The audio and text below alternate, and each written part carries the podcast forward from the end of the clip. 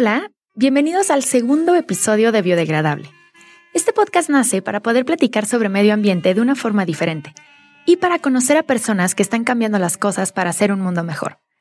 Me llamo Rocío Gómez y en este episodio vamos a platicar con Manuel González.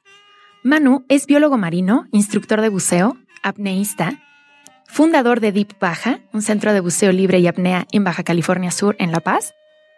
Participó en el proyecto Buceo sin Barreras y en un documental científico mexicano llamado Islas de México. Manu, bienvenido. Estoy muy contenta de que hayas aceptado la invitación. ¿Cómo estás? Hola Chivo, muchísimo gusto de estar aquí contigo y un honor que pues me escojan para entrevistarme. Obviamente es una plática muy bonita todo lo que estás haciendo del medio ambiente y pues con gusto, con una plática padre. Vientos, Manu. Antes de empezar, les quiero contar cómo conocí a Manu. Manu fue mi primer maestro de buceo. No pude llegar a bucear como Dios manda porque se cruzó una pandemia en medio, pero al menos tuvimos una clase. Y te quería decir que cuando nos estabas explicando para qué servía cada parte del equipo y todo, te juro, yo decía, yo creo que es la segunda vez que explica esto, ¿no? O sea, te veías súper emocionado y súper apasionado con el tema. Y cuando te pregunté, creo que ya le habías enseñado esto a no sé cuántos, 500, 800 alumnos pero parecía que era la primera vez que lo hacías. Eso se me llamó muchísimo la atención. Dije, oye, qué padre que llevas muchísimo tiempo haciendo esto, te sigue dando la misma emoción, o al menos eso nos transmites a nosotros y y el tema de, enamorar a la gente de lo que tú estás haciendo y sobre todo lo que estás haciendo, que ahorita vamos a platicar, es padrísimo. Justo ya Cousteau decía que uno no puede proteger algo que no conoce. Entonces tú estás involucrando a toda la gente que conozca el mar, que conozca todo lo que hay en, la, en Baja California Sur y en México para que realmente quieran el lugar y así de esa forma protegerlo. Entonces, ahora sí, Manu, empecemos. Rapidísimo, en una foto que tenías con unos alumnos vi que te sentías como el maestro mantarraya de Buscando a Nemo, así que hoy posiblemente te sientas de la misma forma. Quisiera preguntarte, ¿cómo era tu infancia? ¿Desde chiquito te gustaron los animales? Eh, desde chiquito tuve interés como por el medio ambiente, ¿no? Mi abuelo me llevaba a caminar al bosque y, pues siempre hubo este como apego a la naturaleza, ¿no? Pues pasó el tiempo, pasó el tiempo y yo siempre estaba rodeado de animalitos, ¿no? Del perro, del gato, y siempre pues con la educación de pues el respeto al animal, ¿no? Que te hace de cierta manera, yo creo que desenvuelve a los niños y los desarrolla como con un toque como de, pues, de humano, ¿no? De compasión hacia la vida yo en una época de mi vida pensé que iba a ser que veterinario, que usaba mucho la veterinaria, pero me daba miedo la sangre. Cualquier tema con la sangre es, como mi punto débil, ¿no? Me desmayo. Entonces me di cuenta que pues no, que definitivamente se ver un perrito sufrir o aunque yo lo iba a curar, pues no, no, no iba a ser mi vocación. Sí me di cuenta que iba a ser como algún biólogo o algo, ¿no? Haciendo un poquito de estudio ahí como todos lados en, internet, ya con la facilidad del internet, conociendo a dos o tres personas que me alinearon, ¿no? Como en el mundo de la biología, eh, me dicen, ¿sabes qué? En La Paz, California Sur, hay biología marina. Y dije, pues en esa época que me quedé de mi casa, ¿no? Dije, biología y y playa pues, suena padrísimo. Y fue una, pues, hasta ahorita la mejor decisión que pude haber hecho en mi vida, ¿no? Yo siento que fue así algo súper importante que, que, tomé. Súper bonito la vida en La Paz, Baja California Sur. Yo siendo de ciudad, ¿no? Yo sé, yo pues, crecí en la ciudad. Obviamente me encantaba, pero pues cuando pude independizarme yo ya y, e irme de, de mi casa a estudiar biología marina, pues me fui al mar y es un cambio de vida increíble. Entonces acabaste prepa este, y luego luego te fuiste a La Paz. Exacto. Yo no sabía ni lo que era biología, ¿no? Tú entras a biología pensando que vas a nadar todo el tiempo en el mar que vas a, a platicar con los delfines y, y ser este ya costó, ¿no? Y bueno, te das cuenta que la carrera, a pesar de que no me arrepiento, yo no me veo estudiando otra cosa, ¿no? Si volviera a nacer, volvería a estudiar biología marina, ¿no? Te das cuenta que biología marina pues, es otra onda, ¿no? Tiene otro enfoque, es, es muy difícil, es más difícil de lo que parece la carrera. Y pues al paso del tiempo de las materias, etcétera, pues sí le fui agarrando gusto y no me veo estudiando otra carrera. Sí, como tú dijiste, me, me, encantó como la idea yo en lo personal de no la docencia, no, no la investigación, perdón, no dedicarme a la investigación en el campo de, de, biología, pero me encantó la docencia, ¿no? Me encantó transmitir algo. Me encantó como que desde ahí me di cuenta que es bien importante eh, el tanto como el que la comunica, ¿no? Claro. El que enseña, como el que está haciendo investigación. Y bueno, fue el rumbo que tomé, poquito de transmitir, ¿no? De, ser maestro. Me encantó esa idea. ¿De qué has dado clases además de buceo? ¿También has dado clases en la universidad? Exacto. Bueno, yo llegando chavo a biología marina, obviamente me quería comer el mundo, ¿no? Y quería tomar clases de lo que fuera relacionado con el mar. Y de las cosas que aprendí a hacer fue a bucear con tanque, ¿no? Que dije, bueno, es la primera carrera como que empiezo a hacer técnica para introducirme actividades al mar. Hice los dos primeros cursos de buceo con tanque y pues me fascinó, ¿no? Me encantó el mundo submarino. Yo lo veía, pues, dije, pues es que algún día ser instructor, ¿no? O sea, algún día ojalá pueda ser maestro de buceo. Y obviamente, bueno, pues fui poco a poquito, poco a poquito, sin quitar el dedo del renglón y pues lo logré, ¿no? O sea, si a ser instructor de buceo con tanque. Pero en ese camino tuve la oportunidad de conocer dos personas que te enseñan a bucear sin tanque, que se le llama apnea. Y me distraje muchísimo, ¿no? De ese, pues, del mundo del buceo con tanque, ¿no? De echar burbujas, le decimos los buzos. Pues me puse a entrenar eso, eso sí es un deporte, eso es completamente un deporte. cuéntanos, cuéntanos para la gente que no sabe qué es apnea. Ok, apnea es a diferencia de, de cuando tú usas con un tanque, tú con un tanque tú te pones un tanque de aire atrás en la espalda, montado en un chaleco, y a través de unas mangueras le pides aire al tanque, ¿no? Entonces tú cuando buceas con tanque vas respirando abajo el agua, o sea, vas inhalando y exhalando y por lo tanto echas burbujas. Puedes respirar abajo el agua es otra actividad completamente a que si tú agarras ahí en la superficie y te metes aguantando la respiración, que es lo que hemos hecho muchas personas, todos los que hemos metido, nos hemos metido en una alberca, pues lo hemos intentado uno o dos metros de distancia, ¿no? Que aguantamos la respiración. Pero bueno, en esta actividad le llevamos pues, a un extremo, ¿no? O sea, obviamente bajamos muy profundo y aguantamos mucho tiempo. Y pues mucho de lo que me gusta es que es una actividad que te conecta al medio ambiente, ¿no? Que eso es lo que le hace falta a mi manera de pensar al ser humano. Muchas veces interactuar más con el medio ambiente, ¿no? De alguna manera, tener pretextos para poder estar en el mar, tener un poco más de conocimiento y dicen que la gente no valora lo que no conoce, ¿no? Entonces, de cierta manera, un poquito de la educación del medio ambiente es conocerla, ¿no? Y, y, obviamente con estas dos actividades es lo que estoy tratando de hacer. Te escuché decir, los buzos con scuba bucean para ver el mar. En apnea buceamos para ver nuestro cuerpo por dentro. Eso está increíble. Sí, sí es, algo bien bonito porque la actividad con scuba la puede hacer cualquier persona, ¿no? Es una actividad muy fácil, únicamente tienes que tener conocimiento y la habilidad son muy fáciles, ¿no? Que es lo que tú aprendiste cuando te enseñé. Son habilidades muy sencillas que son diseñadas para cualquier persona, ¿no? No es un deporte. Eh, yo lo considero un hobby, ¿no? Una actividad subacuática muy bonita.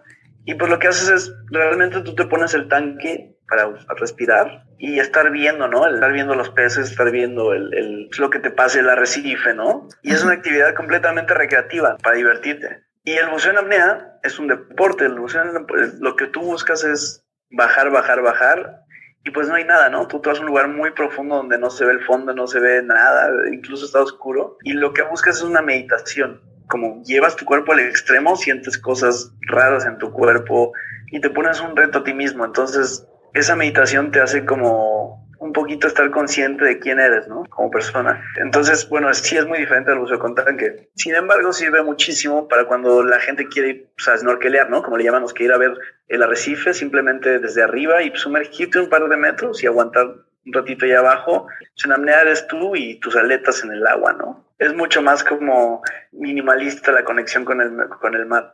Y aparte, lo que dices también de, del buceo, que es, es algo muy recreativo, en apnea es algo que realmente tienes que poner tus cinco sentidos porque estás utilizando lo que traes dentro, por así decirlo, y además tienes que hacer cosas previas, ¿no? O sea, tienes que hacer todo un ejercicio de estiramiento, de respiración, de control, todo esto, para que no te vaya, te vaya a faltar el aire allá abajo. Exacto. Por ejemplo, en la escuba, pues tú te puedes meter después de desayunar, ¿no? Casi, casi, y pues traes el tanque, cualquier cosa, bueno, pues subes y ya, ¿no? Tú, tú ibas a divertirte. En apnea sí tienes que prepararte, tienes que, es un deporte, ¿no? Es como yo siempre pongo el ejemplo de, de un boxeador, ¿no? Pues que quiere aguantar los 12 rounds, implica una, eh, un cardio increíble, ¿no? Para, para aguantar eso.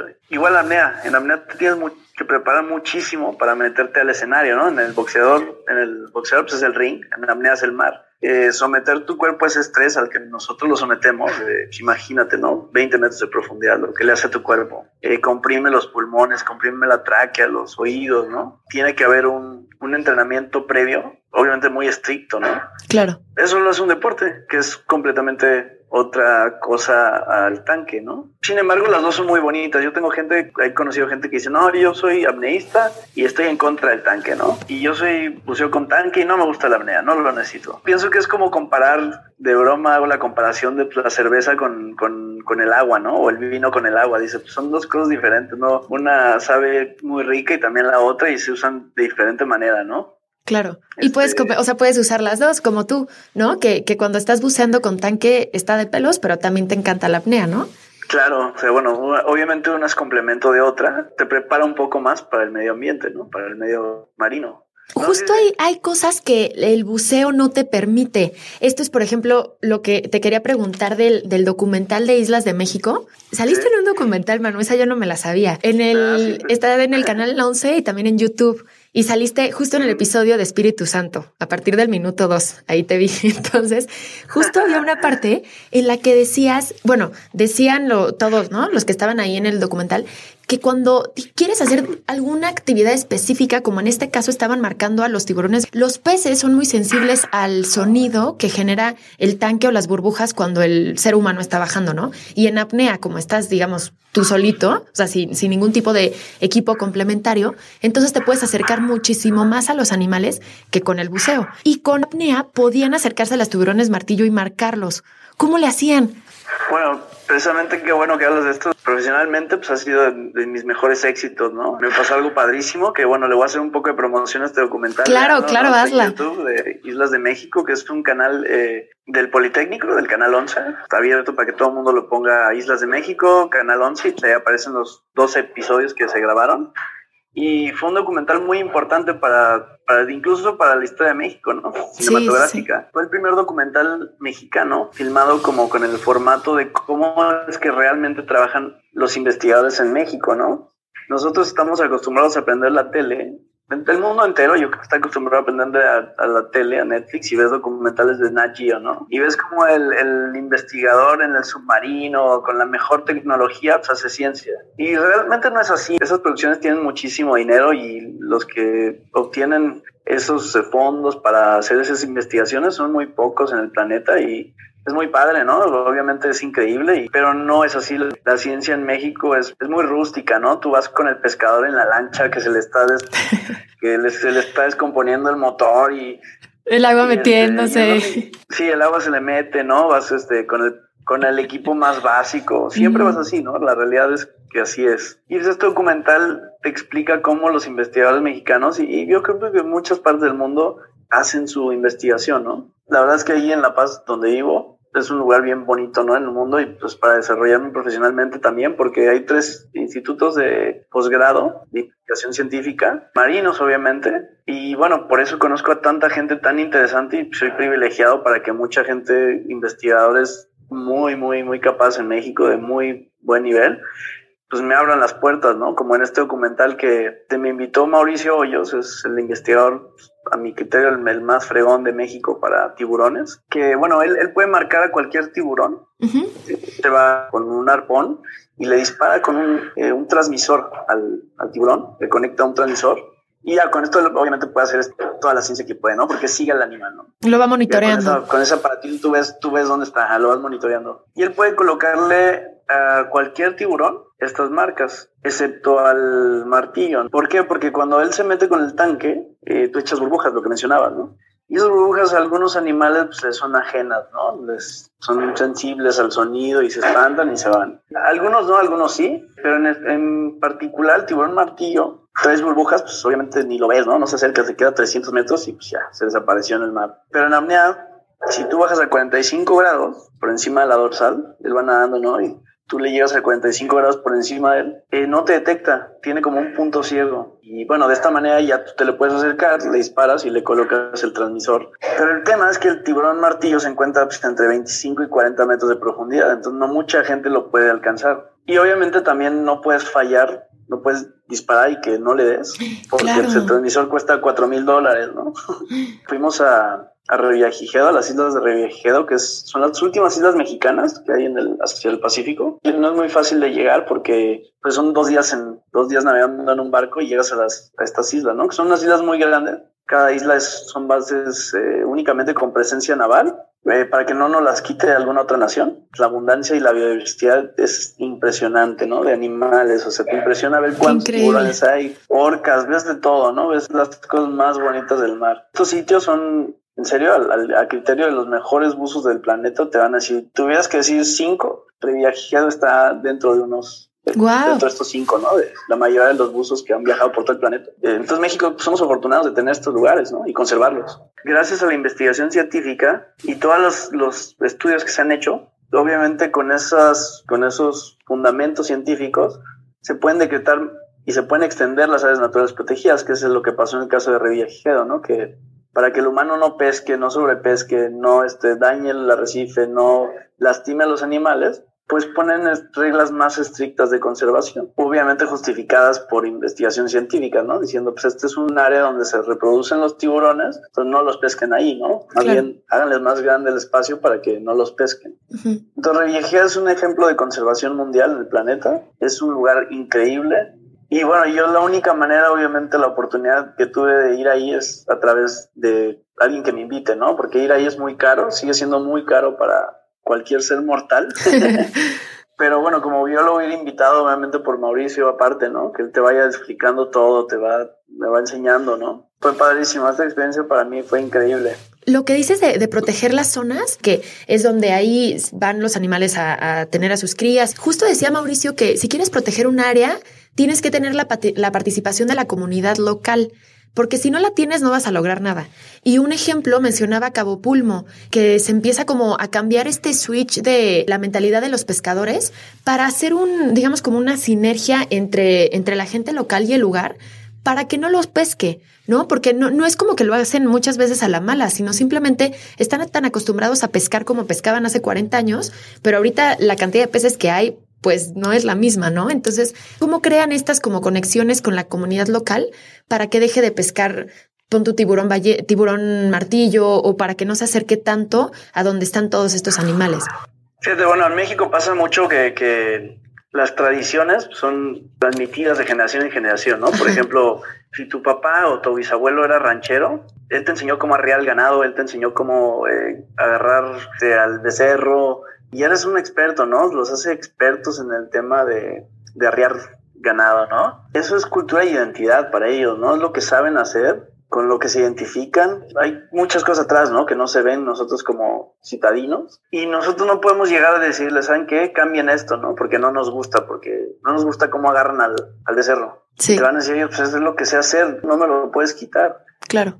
Eh, lo mismo pasa en la pesca, por ejemplo, pues la verdad es que tú naces, tu abuelo era pescador, tú naces pescador, pues es lo que sabes hacer y es lo que quieres hacer, ¿no? Entonces, decirte que de repente lleguen alguien a decirte que no pesques en el lugar donde han pescado tus bisabuelos, pues es algo que ellos no comprenden, ¿no? Y no van a entender y pues claro, nosotros sí les podemos decir que hemos logrado, ¿no? Maneras de, de, explicarles que les conviene cambiar, ¿no? Un poquito, decir, bueno, no lo olvides, no, no dejes de ser pescador, pero para sustentar, sustentar tu vida, pues sí haz otras cosas, ¿no? Digamos, en este caso siempre la opción es el turismo, ¿no? Dices, bueno, dedícate un poco al turismo, en vez de pescar una tonelada de, de atún que te da 50 mil pesos, pues lleva a tres turistas que te van a dar 30 mil, ¿no? A ver el atún. Y bueno, sí, obviamente te va a dejar menos, pero a la larga, pues puedes estar llevando turistas constantemente. Y en vez de pescarlos, dices, bueno, tienes a tu dinero nada más por llevar turistas a ver, ¿no? Que es lo, el modelo de turismo sustentable, ¿no? De involucrar a la gente que vaya a ver al atún, no que no se lo coma.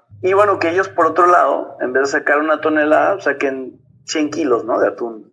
Exacto. Que sigan con su tradición de pesca y todo, pero pero que no se lo acaben, ¿no? Porque pues ahorita ya hay tanto ser humano en el planeta que ya lo que pasa es que necesitan eh, demasiado pescado este modelo, por ejemplo, en Cabo Pulmo, pues fue lo que pasó. Cabo Pulmo es el único, es la única área natural protegida en, México que es no extractiva, o sea que donde tú, si no está permitido pescar. Eh, cualquier área natural protegida en México, sí hay cuotas de pues, pesca deportiva, pesca comercial, eh, hay restricciones, etcétera. Pero Cabo Pulmo es el único que sí es no extractivo, que es, es un parque marino que no puedes pescar, más, nomás puedes ver, no tocar. Y es un ejemplo de conservación mundial también porque todos los pescadores que vivían ahí pues se dedicaron ahora, ahora se dedican al turismo, ¿no? Tengo un amigo, David Castro, pues trae esto un colguije aquí que es un anzuelo, pero doblado, ¿no? Ya no sirve el anzuelo. es muy qué bonito. para él porque dice, pues ya nosotros ya no somos pescadores, ya traemos ahí como el recuerdo del... de lo que fuimos lo que fuimos es un anzuelo doblado que ya no se pesca, ¿no? Todo su ingreso lo hacen a través de turismo y les va muy bien, ¿no? Sigue habiendo muchísima biodiversidad y sigue habiendo, siguen habiendo animales que no podrías encontrar en otra parte del mundo o de México al menos, ¿no? Quería que nos contaras cómo fue cuando viste la ballena gris albina.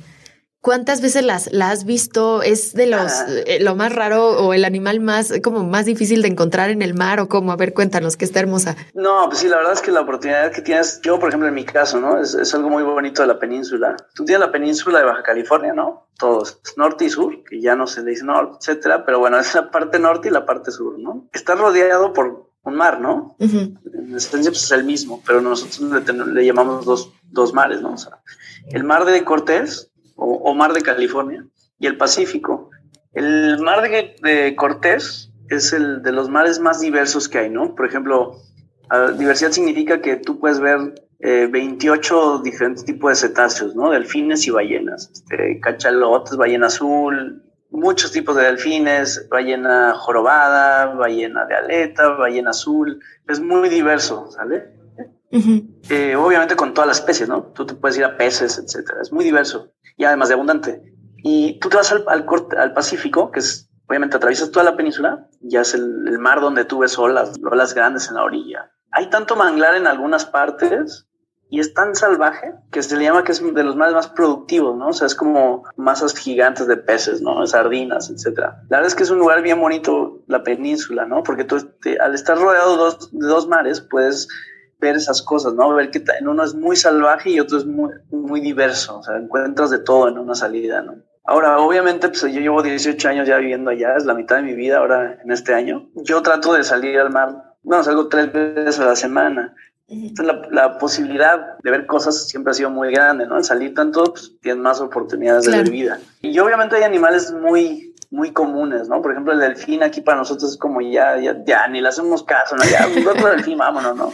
Los lobos marines son tan comunes que hay veces que de repente ves algo raro y dices, ay, ¿qué es eso, no? O sea, tu ojo empieza como a afilar el sentido de que es diferente, ¿no? Entonces tú ves al horizonte un animal que brincó diferente y dices, ah, caray, ese no es el delfín que yo estoy acostumbrado a ver, ¿no? En mi caso, por ejemplo, bueno, a pesar de que soy biólogo marino, eh, no soy especialista en cetáceos, ¿no? Pero sí puedo decir, ¿sabes qué? Eso es algo raro.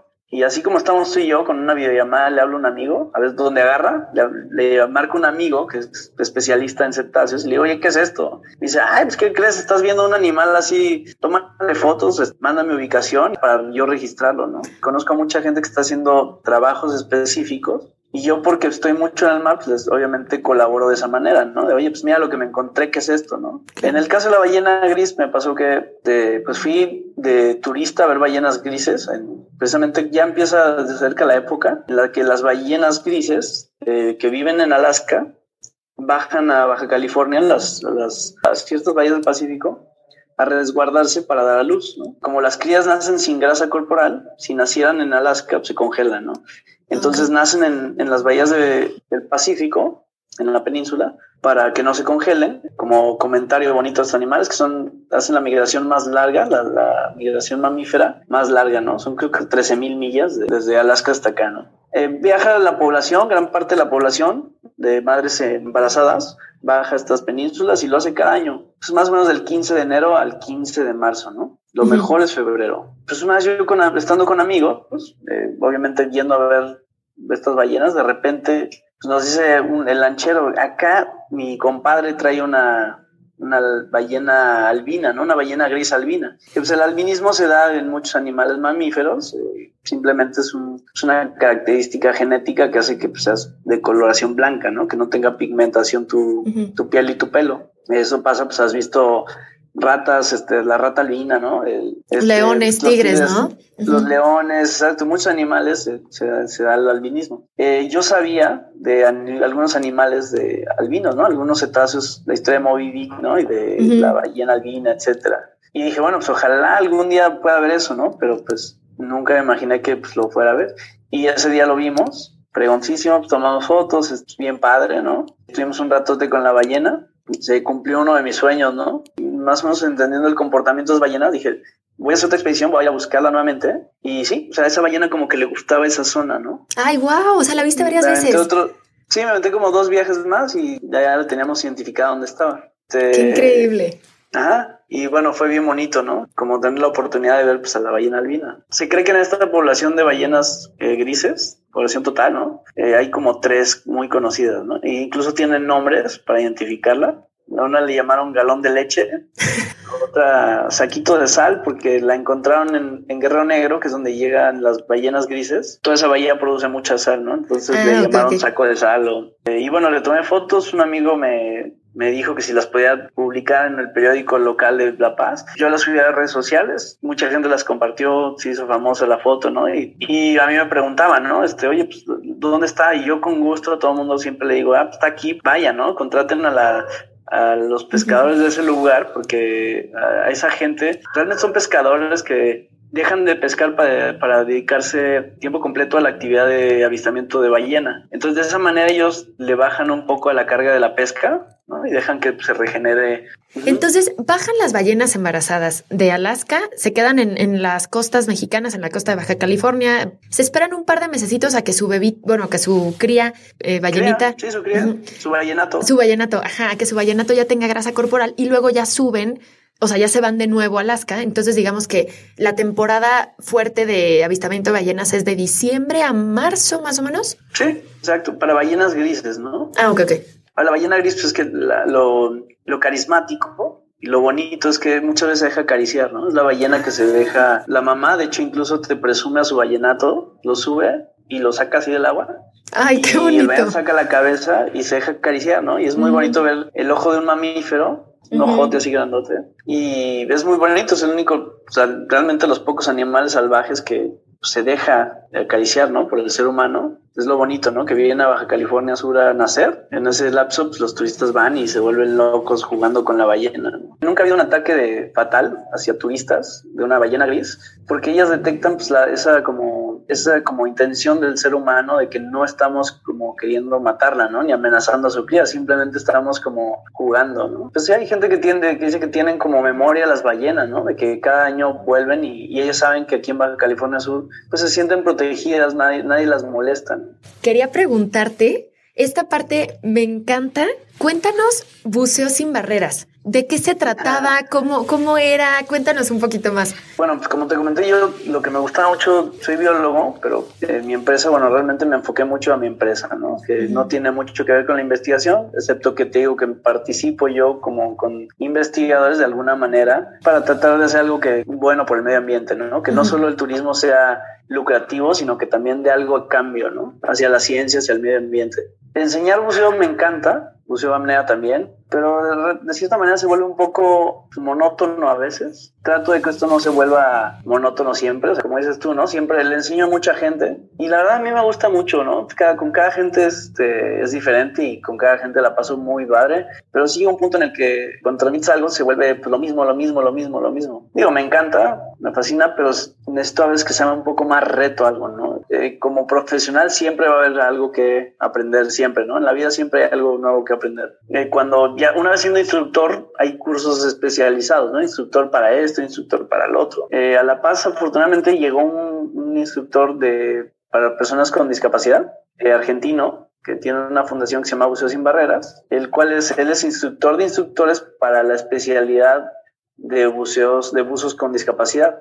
Entonces, si tú eres ya instructor, puedes, eh, tienes, hay otra especialidad para enseñarle a, a, personas con discapacidad a bucear. Y bueno, realmente fue un, yo me inscribí como dije, bueno, simplemente tengo que seguir aprendiendo, pero mi expectativa era muy baja, no sabía qué esperar de ese curso. Cuando lo tomé me impresionó, se me, me encantó, me encantó ese tema, ¿no? La discapacidad. Ya, bueno, una, en la parte profesional, un muy buen complemento para, para yo saber enseñarle a, cualquier persona, ¿no? Pero ya personalmente eh, fue un tema muy bonito. La discapacidad es algo que todo mundo, a todo mundo le debería interesar, a todo mundo literal, ¿no? A todo el planeta. Deberíamos de tener más en cuenta y conocerlo, ¿no? Entonces el curso fue muy bonito porque fue un curso de tres días de hacernos entender lo que es la discapacidad, ¿no? Sin tocar el tema del buceo. El cuarto día fue cómo adaptar el buceo a, la discapacidad, que es muy, muy fácil ya siendo instructor, te, dicen, ah, pues es, cambia esto por esto, son dos o tres cositas de cambiar, entender, y después Dani, el instructor, nos dijo, bueno, ya ustedes hagan su magia, ¿no? Todo lo demás ustedes lo saben hacer y nosotros, pero ¿cómo? Pues háganlo y van a ver cómo se puede. Y bueno, como instructor ya estás preparado para lidiar con un buzo, ¿no? Nada más hay que adaptarlo hacia el tema de la discapacidad y tienes que entender la discapacidad, tienes que tener el vocabulario. pues se convirtió en algo bien bonito, porque para mí pues, es muy gratificante, obviamente, ¿no? Trabajar en, ese mundo. Te enseña muchísimas cosas. Es un reto muy nuevo, muy bonito, del cual ahora yo lo hago como, obviamente, no, no, no he querido lucrar con eso porque me gustó como para mí, para yo hacerlo, ¿no? No tanto que me genere dinero porque es cuando se convierten las cosas en problema a veces. Y más bien verlo como un tema que me apasiona, me gustó Está súper bonito y me encanta la parte en la que, este que, dicen que convierten la discapacidad en capacidad y ves a los niños todos, todos emocionados. A fin de cuentas, pues nosotros somos agua y, este tema de conectarlos a ellos también con el agua y, les ves las caras. Bueno, tú, tú lo viste en vivo, ¿no? Pero, pero ha de ser increíble verlos, verles la emoción de, de, poder estar logrando y viendo eso y sumergirse con ellos, ¿no? Sí, cuando tú entiendes la discapacidad, y después que hay gente que no tiene una pierna, pero puede hacer cosas que yo no hago, ¿no? O sea, digo, oye, o sea, entonces no, no, que no tenga una pierna no significa que no puede, ¿no? Claro. Eh, hay veces que puede más, o sea, tengo buzos con discapacidad, bucean mejor que, que alguien que tiene piernas, ¿no? Sí, sí, sí entonces e, es lo bonito, ¿no? Que te, hace entender el tema de la discapacidad y la importancia, ¿no? Que en México y en, especial en México, bueno, hay mucha ignorancia en general, ¿no? Por ese tema que simplemente no existe, ¿no? Nos hacen, nos hacen ver en las escuelas, en, el mundo, que cualquier persona con discapacidad está excluida, ¿no? Sí, lo hacen muy pues, invisible. Sí, totalmente. ¿Cómo fue tu experiencia de haber buceado con Silvia Earle? No sé si lo dije bien. y con Pierre Yves Cousteau. Les cuento rapidísimo, les pongo en contexto. Sylvia Earle es bióloga marina, exploradora científica, ha hecho muchos documentales para National Geographic y también fue nombrada como el primer héroe del planeta en 1998. Y Pierre-Yves Cousteau es el hijo de Jacques Cousteau y también es el, es el fundador de una ONG que se llama Cousteau Divers, que están involucrados en medir la temperatura del océano. Son dos personajes impresionantes y vi que en, creo que en el 2018, ¿verdad? Fue, fueron a, Baja California Sur y buceaste con ellos. Cuéntanos, Manu, ¿cómo fue? Bueno, ambos, eh, Silvia Earle y Pierre Cousteau, fueron a apoyar una idea Baja California de hacer todo el estado sur, expandir la zona marina hacia un área natural protegida, o sea, hacer un polígono, de, creo que eran 60 millas náuticas, en las cuales no se pudiera pescar, sobre pescar como industrialmente, ¿no? O sea, sí pescar para la pesca deportiva y pescar para que el pescador ribereño, ¿no? El pescador de, el que todos conocemos, el de la costa, pueda pescar como normalmente, pero que los barcos que pescan todo en el mar no pudieran entrar, ¿no? Son barcos depredadores, ¿no? Que acaban con la pesca en el mar. Entonces, una manera de hacer que no entren estos barcos, porque pues llegan y se friegan todos los pescados de las áreas naturales protegidas, llegan y matan todo, ¿no? los que quieran ver un día tragedias en el mar, pues simplemente pónganle barcos de pesca con red, ¿no? Y ven cómo pues, matan a toda la población de atunes, ¿no? En un lugar. Y pues se llevan todo, ¿no? Y no le dejan nada al pescador ribereño, ¿no? El pescador de ahí local, al chiquito. Entonces, una manera de hacer esto, de evitar que esto pasara, era simplemente decretando un área natural protegida, ¿no? Amplías el, el, área y ya no se pueden meter los barcos. Eh, si el área es muy chiquita, pues ellos juegan con, con el límite, ¿no? Y se meten, dicen, ah, pues es que aquí no sabíamos si se permitía o no. Pues si les amplías, pues ya no se pueden meter, ¿no? Ya no hay excusa porque está bien lejos. Entonces, pues esta idea, yo apoyé mucho la idea de este grupo, se llama Codemar, los que estaban proponiendo que se, se expandiera el, el estado, el área natural protegida, en todo el estado. Obviamente quería que esto pasara, porque pues, yo creo que es lo mejor que puede pasarle a México, ¿no? Que, se, que las áreas naturales protegidas se expandan, ¿no? Que, que no depredemos todo el mar. Y Silvia y Pierre vinieron como a, a, hacer un poquito de presión política, yo creo, ¿no? Como ellos, o sea, al ser personalidades muy importantes del medio ambiente, ellos hablan en público y dicen, ah, pues es que es, es importante que México decrete sus áreas naturales protegidas. Exacto. es un poquito de presión política para que los políticos, la verdad, lo hagan, ¿no? Sí. Vinieron a eso. Bueno, a mí me tocó ayudar en la parte de la operación de llevarlos a pues, conocer la matarraya, conocer el mar, llevarlos a bucear. Y pues Silvia es una bellísima persona, ¿no? O sea, Silvia es sumamente inteligente, maneja un submarino. Cualquiera que quiera conocer la, importancia de Silvia Earle, pues van a ver que es una eminencia, ¿no? es La figura femenina de la conservación del medio ambiente es ella en la actualidad. Una persona completamente inteligente y nada arrogante, es muy sencilla, ¿no? Ella pues, platica con todo el mundo, eh, si sabe de tus intenciones de conservación por el medio ambiente, pues te cautivan. Y pues me tocó ir con ella así un día entero al mar a llevarla literal de la mano así a, Ay, qué bonito. con la manta gigante, ¿no? Me tocó llevarla de guía con ella. En otro viaje igual lo mismo, llevé a ver a Pierre a las mantas, a las móbulas ¿Son las que saltan? Ah, bueno, exacto, de Moula y Manta, y Manta, ¿no? La Manta virrostris, la gigante. En Mantarras hay, mucho, hay muchos tipos, hay chiquitas, grandes, medianas. En este caso fue la gigante, que es la que la más grande, ¿no? Quién sabe qué pasó aquí en Baja, que después de muchos años volvieron a, un sitio donde habitualmente las encontramos. Y en, eso, en ese año le tocó a Silvia y a Pierre que volvieron, ¿no? Entonces todo el mundo quería ir a verlas. Y Pierre igual, es súper sencillo, buenísima onda. Él es el, el hijo que ya costó el más chiquito, ¿no? El pilón, es un chavo de 36, 37 años. Sigue igual con su proyecto de filmación, como lo hacía su papá, eh, su productora. Y obviamente pues, él apoya ideas así como esta, ¿no? Y bueno, pues snorkelear y bucear con ellos es padrísimo, ¿no? Intercambiar este conocimiento. A ellos me llamó mucho la atención que, bueno, es, es cultural, esto es, educación. a mí me pasa que llevo turistas que digo, oye, te voy a enseñar la ballena, ¿no? me dicen, ay, no, ballenas ya he visto muchas. Y le digo, ¿dónde las viste? No, pues en Hawái. Ahí hay muchísimas. Le digo, pero no has visto la ballena aquí. Verla es otra cosa, ¿no? Es, eh, eso no lo entiende cualquier persona, ¿no? Si tienes el grado de educación como Silvia y Pierre, dicen, bueno, sí es cierto, ¿no? Yo la vi en Hawái, pero no la he visto en Baja, ¿no? Quiero ir a ver la Baja. La piedra que hay en Baja es muy diferente a la de Hawái. Es otro, o sea, aprendes a apreciar esos pequeños detalles. Es lo bonito de esas personalidades, que eh, son tan sencillas como para que les guste. Apreciar lo, lo, pequeño, ¿no? Para apreciar lo, pequeño. Y obviamente, pues bueno, todo lo que dices es muy interesante, ¿no? Ay, qué padre, Manu. has, visto cosas, has visto cosas increíbles y has tenido experiencias súper bonitas. Te quería preguntar un millón de cosas más, pero ya para no quitarte tanto tiempo, te voy a hacer 10 preguntitas, pero estas son súper rápidas. Ahí va la primera. A ver si las puedo contestar lento, ¿eh? a ver si las puedo contestar rápido. Están muy, muy sencillas. Te añadí otra porque tenía curiosidad, pero ahí te va la primera. ¿Cuál es tu lugar favorito? En la turquesa, me encanta esa playa, en Baja California. Es una playa de arena muy bonita, ¿no? Que enfrente está la isla Cerralbo, la última isla al sur del mar de California. ¿Tu animal favorito o animales? Porque ha de ser difícil elegir uno. Pues no, fíjate, es muy sencilla, ¿eh? ¿Ah, sí? Eh, mucha gente pensaría que un animal marino, no, el murciélago. ¡Órale! Me encanta la, el murciélago. No lo puedo creer. Eh, Sí, fíjate, bueno, si te pones a pensar, es el único mamífero que vuela y tiene un sexto sentido, ¿no? Que es la ecolocalización. Ellos tienen un sexto sentido, que es como ver con, eh, pero con los ojos cerrados. Eh, me llama mucho la, atención eso, ¿no? Un mamífero que vuela y tiene un sexto sentido. Wow. Es increíble. Esta sí me sorprendió muchísimo. Creí que iba a ser una ballena o la mantarraya o algo así. ¿Y animal marino? no, no, así de sencillo el murciélago. Animal marino, el nudibranquio hay un, un Todos conocemos la conchita de mar, ¿no?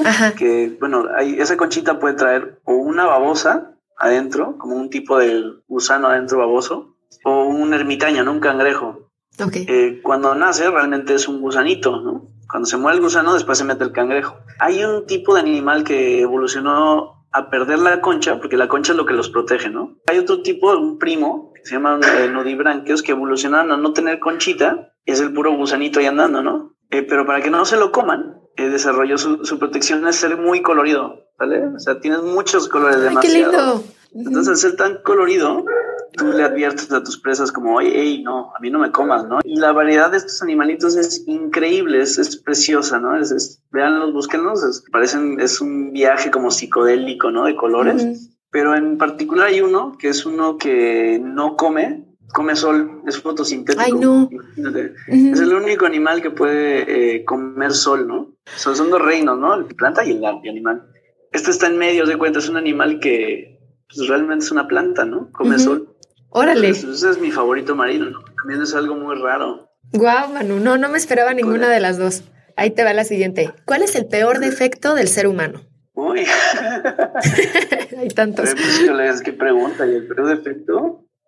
Híjole, no sé, el, egoísmo, ¿no? Yo creo que el egoísmo. ¿Y la mejor cualidad? Que la caridad es bien bonita. ¿Qué te da miedo, no, La conciencia por la caridad. ¿Miedo? bueno, ahorita estaba mencionando que la sangre, ¿no? Alguien accidentado como con sangre y tripas de fuera. Eh, eso es un poco un miedo como traumático, digamos, ¿no? Pero bueno, ya miedo así como en general. Pues sí, yo últimamente con el tema de la muerte, ¿no? Con el coronavirus y todo este tema, pues la conciencia de la muerte como me ha quedado un poco de conflicto los últimos, sí. los últimos años. Siempre sabemos que está ahí, ¿no? O sea, es un, pero ahora es un recordatorio muy latente, ¿no? Ahora la vemos por todos lados, entonces. Pues sí, porque, bueno, en especial, pues la vida es bonita, ¿no? Así como dices, bueno, a mí sí me encanta el planeta y me encanta el, me encanta vivir, ¿no? Entonces, como que me quiten eso y digo, no, pues no, está el padre, ¿no? Sí, no, todavía no. Estoy muy a gusto en el planeta y es muy bonito. Sí, hay tanto que ver y tanto que hacer. como ese tema. Si pudieras cambiar algo en el mundo, ¿qué sería? No sé, buena pregunta. ¿Y qué creo que podría cambiar? Voy a decir algo muy, ahorita muy tonto a lo mejor, como este menos plástico y ya sería bueno, ¿no? Sí, sí, sí, sí. menos plástico, voy a ir por algo no tan filosófico, vamos, voy a ir por algo como menos consumo, ¿no? Menos, menos consumismo. me, gustaría eso como un poquito verlo como, como hace 100 años, ¿no? Que te compras un pantalón para el resto de tu vida. Claro. Persona que admires, Manu. Eh, híjole, mira, admiro a muchas personas a cualquier persona que le apasione lo que haga. En serio, eso es así como algo que me atrae mucho de, de alguien, ¿no? Que, que, le guste lo que haga. Obviamente, bueno, sí tengo ideales, ¿no? Pepe Mojica, ¿no? El presidente ah, de, Uruguay, o sea, me encanta ese señor, es padrísimo todo lo que habla. Experiencia que todos deberíamos vivir. Yo voy a tratar de no profundizar luego ser tan filosófico. Mira, yo, yo con la experiencia, bueno, hablando del tema del consumismo, ¿no? ¿Qué haces en tu vida o estar en el medio ambiente sin que impactes eh, hay una institución, se llama NOLS, National Outdoor Leadership School, que te lleva durante dos semanas a acampar en kayak, kayakeando, sin impactar el medio ambiente, ¿no? Esto se refiere que no impactas nada, ¿no? O sea, por ejemplo, el, el caso más controversial ahí es, es las mujeres en su periodo, ¿no? No pueden llevar cótex, no pueden llevar tampax, eh, lo haces a la antigüita o te dan la copa menstrual, ¿no? Pero ellos te enseñan cómo no, durante 15 días no vas a producir y generar residuos en el medio ambiente, ¿no? no vas a usar desodorante, te enseñan a poner plantitas. Esta experiencia yo pienso que es algo bien bonito que debería hacer todo el mundo, ¿no? Poco de educación ambiental, así de ese tipo. Si alguien te financiara un proyecto, ¿qué harías? Uy, mira, últimamente este tema, el de expandir el área natural protegida aquí en México, proteger más los recursos naturales en México. tenemos todo en México, somos únicos en todo. Sí. ¿Qué le recomendarías a alguien que quiere empezar con este tema de medio ambiente y no sabe cómo? Que se involucren con, en cualquier tema social, este, de medio ambiente, científico. Este, no tienen que pensar en resultados muy drásticos, ¿no? Claro. El chiste es involucrarse, ¿no? albergues de, de, huérfanos, tema de los albergues de perros, cualquier tema que ayude un poquito a cambiar el mundo, ¿no? Involucrarse poniendo granitos de arena, no a lo mejor que, que te conviertas en un salvador ¿no? del mundo, sino simplemente poner granitos de arena. que todo el mundo contribuya con un poquito, pero que lo haga, ¿no? Y constante. Película, documental, serie, libro que nos recomiendes siguiendo con el tema de medio ambiente. El documental del pulpo en Netflix es el más reciente, ¿no? Que todo el mundo me... Como yo hice mi tesis con pulpo, precisamente, bueno, es un tema del cual yo hablo, ¿no? De, se llama... ¿Cómo se llama ese documental? Eh, está en Netflix, pulpo, es pulpo, pónganle Octopus. Está muy bueno, ¿no? Entiendes un poquito lo, que son los, los cefalópodos. A pesar de que difiere un poquito en algunas cosas, en ese documental pienso que es, es muy importante que la gente se concientice, también se sensibilice con los animales. Ahí va la última. Consejo que alguna vez te dieron y cambió tu forma de ver la vida. Profesionalmente, eh, un consejo que un amigo muy importante, así, o sea, cuando salgan de la universidad, hagan dos cursos, propónganse de hacer dos cursos al año. Obviamente si lo relacionas con lo que estás haciendo, pues es mejor, ¿no? Aparte, bueno, pues eso te empuja un poquito a seguir estudiando, a seguir como te, aprendiendo, ¿no? Que no te quedes estancado. Cuando sales de la universidad, si no entras a maestría o posgrado, te quedas un poco estancado y te quedas obsoleto. De cierta manera, hacer cursos te abre las puertas, ¿no? Como fue en mi caso con el tema de la discapacidad. Dije, bueno, ya llegué a instructor, ¿no? Pero de ahí, bueno, va a ser especialidad, siendo instructor tengo que seguir, ¿no? Sí, tengo que seguir estudiando. Hice este curso, el que te comenté, para de, bueno, el que hablamos de personas con discapacidad, me abrió los ojos a otro mundo, ¿no? Y ahora pues me involucro, estudio, este, conozco, me gustaría incluso hacer una maestría en algún tema relacionado, ¿no? Inscríbanse a algún curso de algo, ¿no? No se queden nada más así con, con el conocimiento de la licenciatura o maestría. O... Nunca, nunca dejes de aprender. Claro. Y luego en el camino, cuando empiezas a tomar estos cursos, eh, como dices, te empiezas a dar cuenta que hay otras cosas que te encantaban, porque a veces uno se casa con su licenciatura, ¿no? Y, y pon tú, yo, el tema de medio ambiente fue justo por cursos y por estar estudiando y luego dije, ay, nunca sabe, como que es un mundo nuevo que si tú no te lo abres, nadie más va a llegar a ponértelo en la mesa, ¿no? Así de toma, aquí está. Entonces sí, es muy buen consejo. Manu, ahora sí, ¿dónde te podemos encontrar? ¿Cómo estás en redes? Eh, ¿Dónde encontramos el documental de Islas de México? este, bueno, redes sociales Deep Baja, Deep de profundo, Baja de Baja California, Deep Baja. Ahí está mi website, deepbaja.com. Sí, con gusto. Aquí estoy, yo contesto. Yo obviamente es negocio atendido por su, por su propietario. Yo no los considero como clientes, los, les digo que son amigos, ¿no? Invitados. Y el documental lo podemos ver en Canal 11 y en YouTube, ¿verdad? Exacto, que realmente está en YouTube, en, pónganle Islas de México, Canal 11. Muy bien, para finalizar ahora sí, te quiero decir una frase que creo que va muy bien con, con este episodio. La dijo Jacques Cousteau justamente, el mar, una vez que te lanza su hechizo, te atrapa en su red de maravillas para siempre. No sé si la traduje bien, pero creo que va mucho contigo. Sí, sí, sí. Y sí, sí, claro. Manu, muchísimas gracias por haber estado aquí. Eres una persona maravillosa. Yo te admiro muchísimo. Me encanta todo lo que, lo que hiciste, lo que haces y lo que vas a hacer. Y quería que la gente te conociera y te escuchara para que esta, tu voz expanda, porque tienes tantas cosas que has visto, que has vivido y que te agradezco muchísimo por haber, por haber aceptado estar aquí platicando conmigo. Chido, pues un gusto, un honor nuevamente también, qué padre el programa que están haciendo y pues toda la suerte. Los espero en el siguiente episodio el próximo miércoles. Muchas gracias, Manu. Bye, chido.